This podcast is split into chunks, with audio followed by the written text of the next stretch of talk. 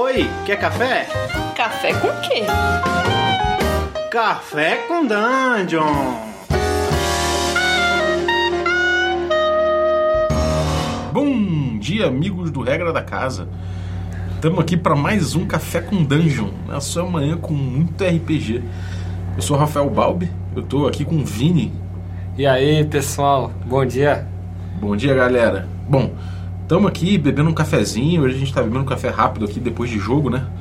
É, meu, na madrugada, tirando onda. É, é isso aí. Vou acordar nove da madrugada agora para ir chegar no trabalho a tempo.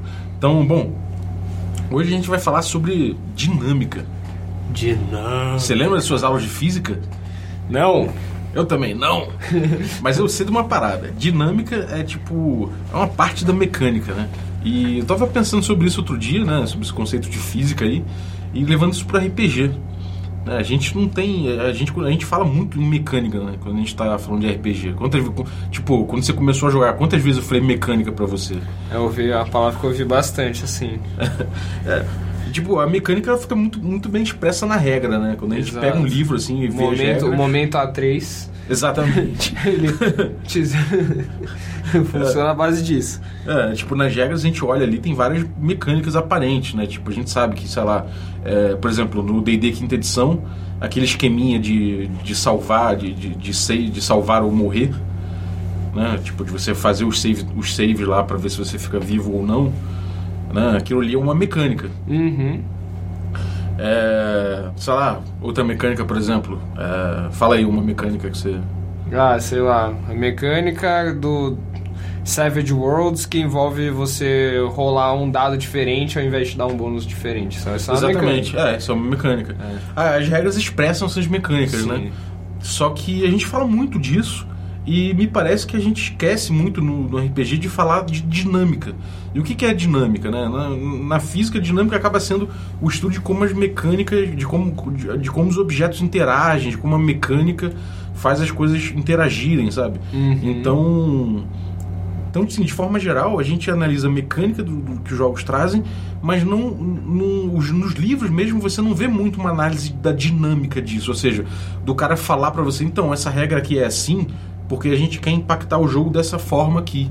É, Essa mecânica ela gera tais efeitos, ela reverbera no teu jogo assim, assim, assado. Eu vou te dar um exemplo.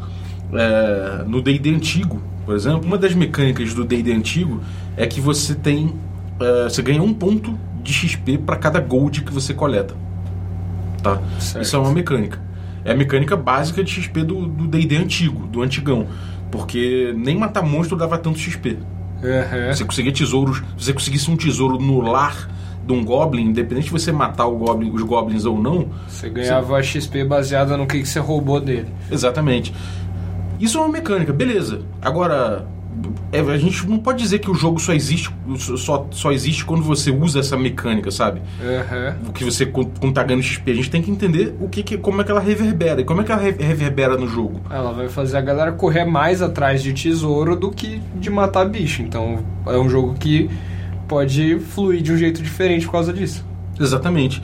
Então, tipo, isso seria a dinâmica, sabe? É, São, são os, os- é, tudo que está em volta do- diretamente da, da mecânica, como ela reverbera, são as ondas de ação que ela gera, sabe? Tipo, eu acho legal analisar isso nos jogos, porque às vezes a gente analisando as mecânicas em separado, a gente não entende, a gente não entende muito bem o que que é aquele jogo. A gente só vai entender muito bem aquele jogo, ou poder avaliar mesmo aquele jogo, quando a gente vê todas essas mecânicas em conjunto, né? Exatamente, porque não dá pra você falar que uma regra é ruim. Acho que- Sozinha, né? É, sozinha. Porque ela pode fazer parte de um contexto em que ela seja absolutamente necessária. Eu acho que ela só seria ruim se ela estivesse num, num contexto que não faz sentido a existência dela, né? Então, tipo, é, ver, analisar o jogo pela dinâmica dele te dá até uma, melhor vi- uma visão melhor e um entendimento melhor da, da parte mecânica. É, exatamente. É, cara, porque, tipo, é até uma coisa que, que, que se você fechar os olhos pra isso, pegar uma, uma mecânica individual, o jogo pode, ser uma, pode, parecer uma merda. Mas aqui, tipo, às vezes você é surpreendido por isso, né? Essa própria coisa aí do, do Gold, do D&D antigo, quando era moleque e eu jogava, a gente não fazia assim, porque a gente queria matar monstro. Entendeu? Então a gente jogava, no caso, no caso era a D&D que a gente jogava, a gente jogava, era muito a segunda edição, A gente queria mais é matar monstro mesmo. Então, tipo. é, sabe, já tinha, já tinha umas regras opcionais de XP com individual awards, e aí o Tiff ganhava XP por gold, mas o Fighter ganhava mesmo porrando os outros. então, tipo, você vê como a dinâmica do jogo mudou, né? Sim. É, sei lá, a gente tem, por exemplo, uma mecânica, uma mecânica de jogo clássico de D&D também, que é o save or die. É o, é o save and throw que você faz e se você falhar, acabou, Morreu. morreu. É, pois isso leva o jogador a, jogar o, o jogo de outra forma, né? Se ele sabe que existe um, um save or die, o cara fica muito mais prudente. Ele fala, pô, eu não vou dar um mole de chegar e cair numa armadilha de bobeira. Então eu- ele- o cara passa a se comunicar com o mestre de outra forma, até investigar melhor o ambiente, tentar entender onde ele pode morrer e o que. Porque ele não quer acionar aquela, aquela mecânica. Aham. E mesmo não, aciona- não querendo acionar aquela mecânica, ela gera efeitos muito palpáveis no jogo, né? É, e até a ausência dessa mecânica também altera muito. Por exemplo, no DCC não tem essa. DCC morreu, morreu, ponto. É, exatamente. Chegou a zero, já era. Você então, sabe que você aí... não tem que ficar fazendo save and throw pra, pra, tipo, você não tem três chances no save throw É, lá. exatamente. Então- E até as pessoas ficam impactadas, né? Quando morre o primeiro personagem delas. na situação besta. Exatamente. É, e por outro lado também, você como mestre, quando você tem um save, um save or die na mão, um sistema que admite save or die, né? Pra quem não sabe, save or die é aquele save and throw que você faz, por exemplo, você pisou na armadilha. Armadilha acionada. Nos jogos antigos, você podia botar isso como um, ó, faz um save and throw se você não passar, você morreu, acabou, não tem choro nem vela. E isso aí faz com que o mestre, que, pô, também o mestre, por mais que a masmorra seja feita pra matar os personagens, né? Uhum. O mestre não necessariamente quer isso. Sim. Então o mestre vai bater bola com o jogador. Ele fala: Eu preciso mostrar que existe é, sei lá, esse perigo ali, entendeu? Esse perigo iminente. Que, Aham. tipo, sei lá, se tem uma armadilha de fogo, é bom ele botar umas coisas chamuscadas no ambiente, de repente um corpo carbonizado, alguma coisa assim, porque, pô, ele tá alertando pro jogador de alguma forma, mesmo que sem estragar o desafio, né? Ele tá Sim. meio que botando elementos ali pro jogador sacar que. Sabe, que Que a vida dele tá em risco ali. é, exatamente. E Isso, isso é um efeito dinâmico. Aham. Isso não é um efeito da mecânica em, em si. Ela não está funcionando, né? Tem ninguém Sim. necessariamente mexendo com Ativando ela. essa regra. É, exatamente. Mas o fato dela, se- dela existir já, já muda o jeito que o personagem e mestre vão, vão lidar com a situação no jogo. É. Tipo, você tem- no, no Espadas Afiadas? Você, você lembra de alguma mecânica assim que tenha uma dinâmica interessante? Cara, eu acho que no começo eu tinha preconceito, mas depois eu aprendi a gostar, que é a questão da, da do quão aleatório pode ser o seu personagem. Você pode ter um personagem muito ruim, porque você rola 3d6 pra cada para cada habilidade do seu personagem e o que Aham. der deu.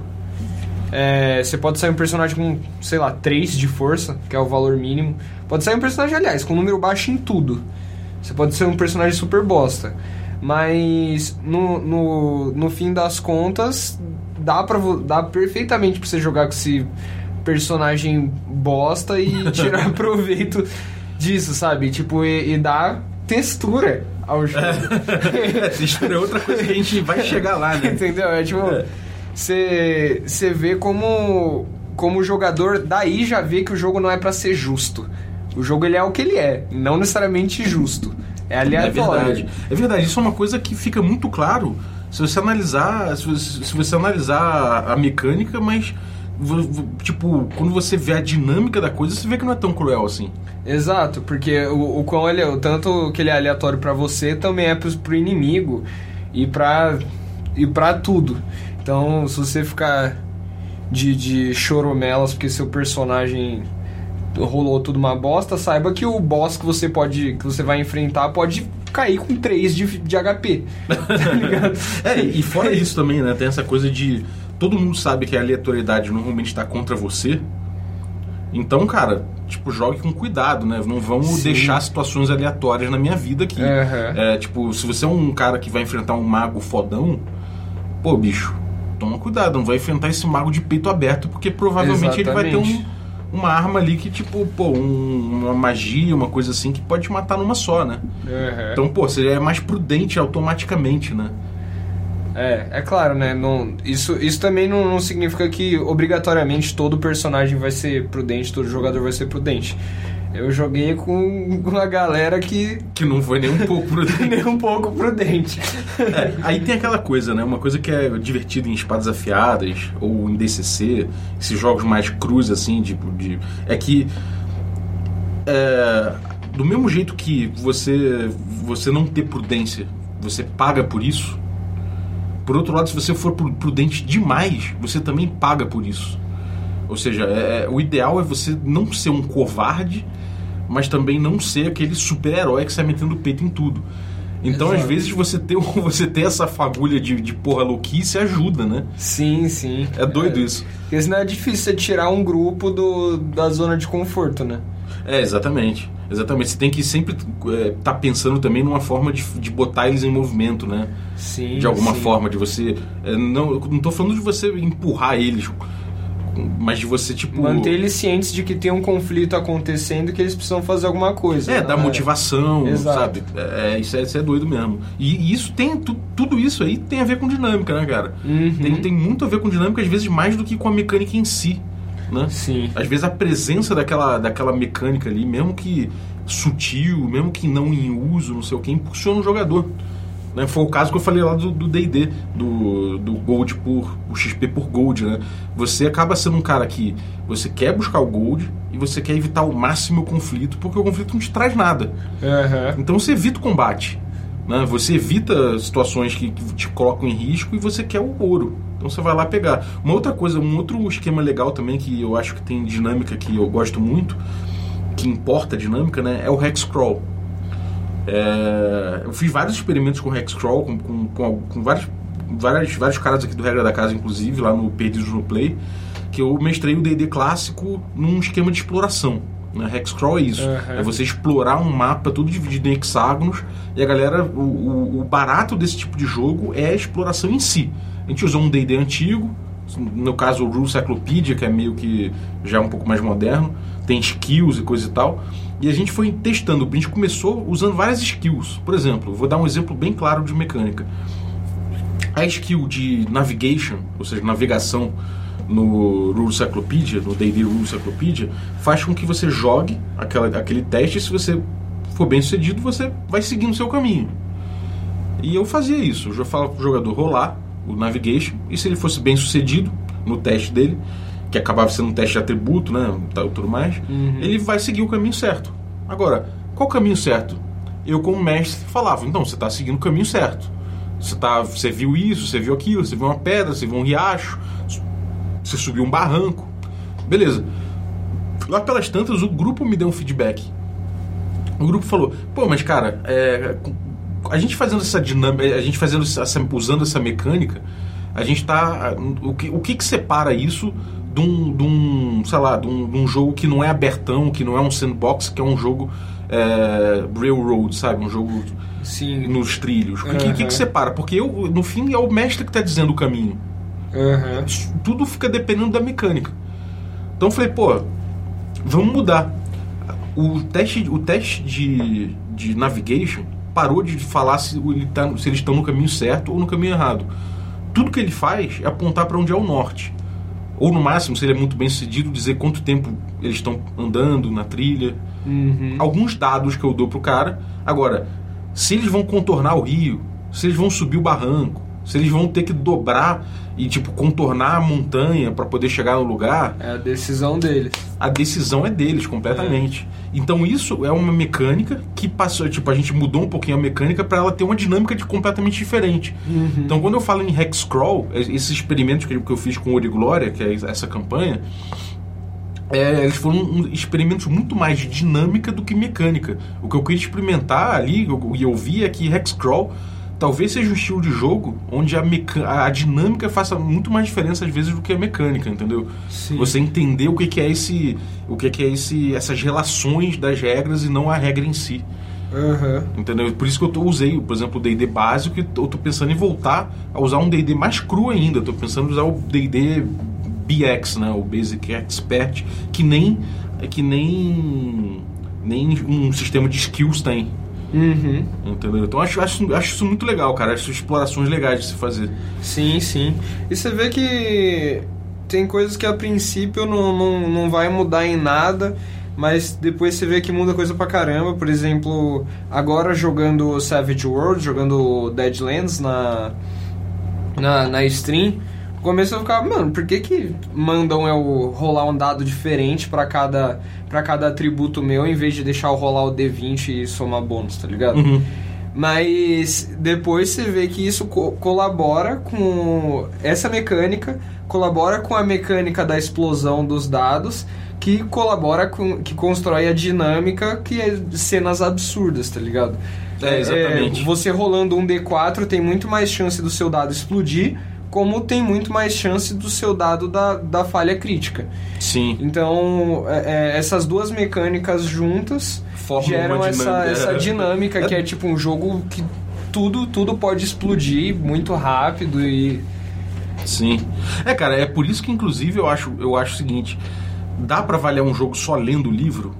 Não. Não dá, né? Tipo, você pode avaliar aquele livro, você pode avaliar aquele texto de regra, mas avaliar o jogo mesmo só entendendo, só vivendo essas dinâmicas, né? Aham, com certeza. Ah, legal, cara. É, é, uma coisa que eu queria falar sobre o Hexcrawl, que eu acho que é legal falar, é o seguinte: na cabeça dos jogadores ficou bem mais claro o ambiente que eles percorreram depois que a gente fez essa mudança.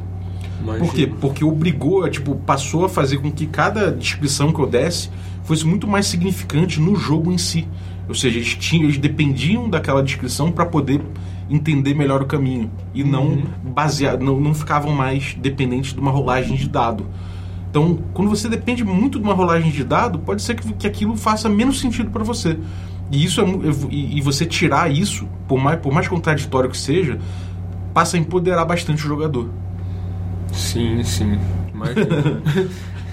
É, é isso, galera. Acho que espero que tenham curtido essa invencionice aí de falar de dinâmica. Eu, pelo menos, não conheço textos da galera falando muito sobre dinâmica, mas se vocês, se vocês conhecem aí, podem me indicar. Quero ler sobre isso, quero estudar um pouco mais essa questão aí. E se eu estiver falando merda também, pode comentar aí, pode xingar tudo mais. É. Acho que swag também sim, apenas. Assina embaixo. Isso aí, galera. Então, muito obrigado aí se vocês curtiram das cinco estrelas aí no iTunes. Se você tá ouvindo isso na quarta-feira, a gente tem nosso stream presencial no Twitch. A gente, a gente grava no- diretamente dos estúdios Balbi, da minha casa. então, galera, é, cola com a gente. regradacasa.com.br tem muito conteúdo lá, vídeos no YouTube, tem nossas redes sociais, tem nosso Medium com descrição do nosso cenário de D&D quinta edição.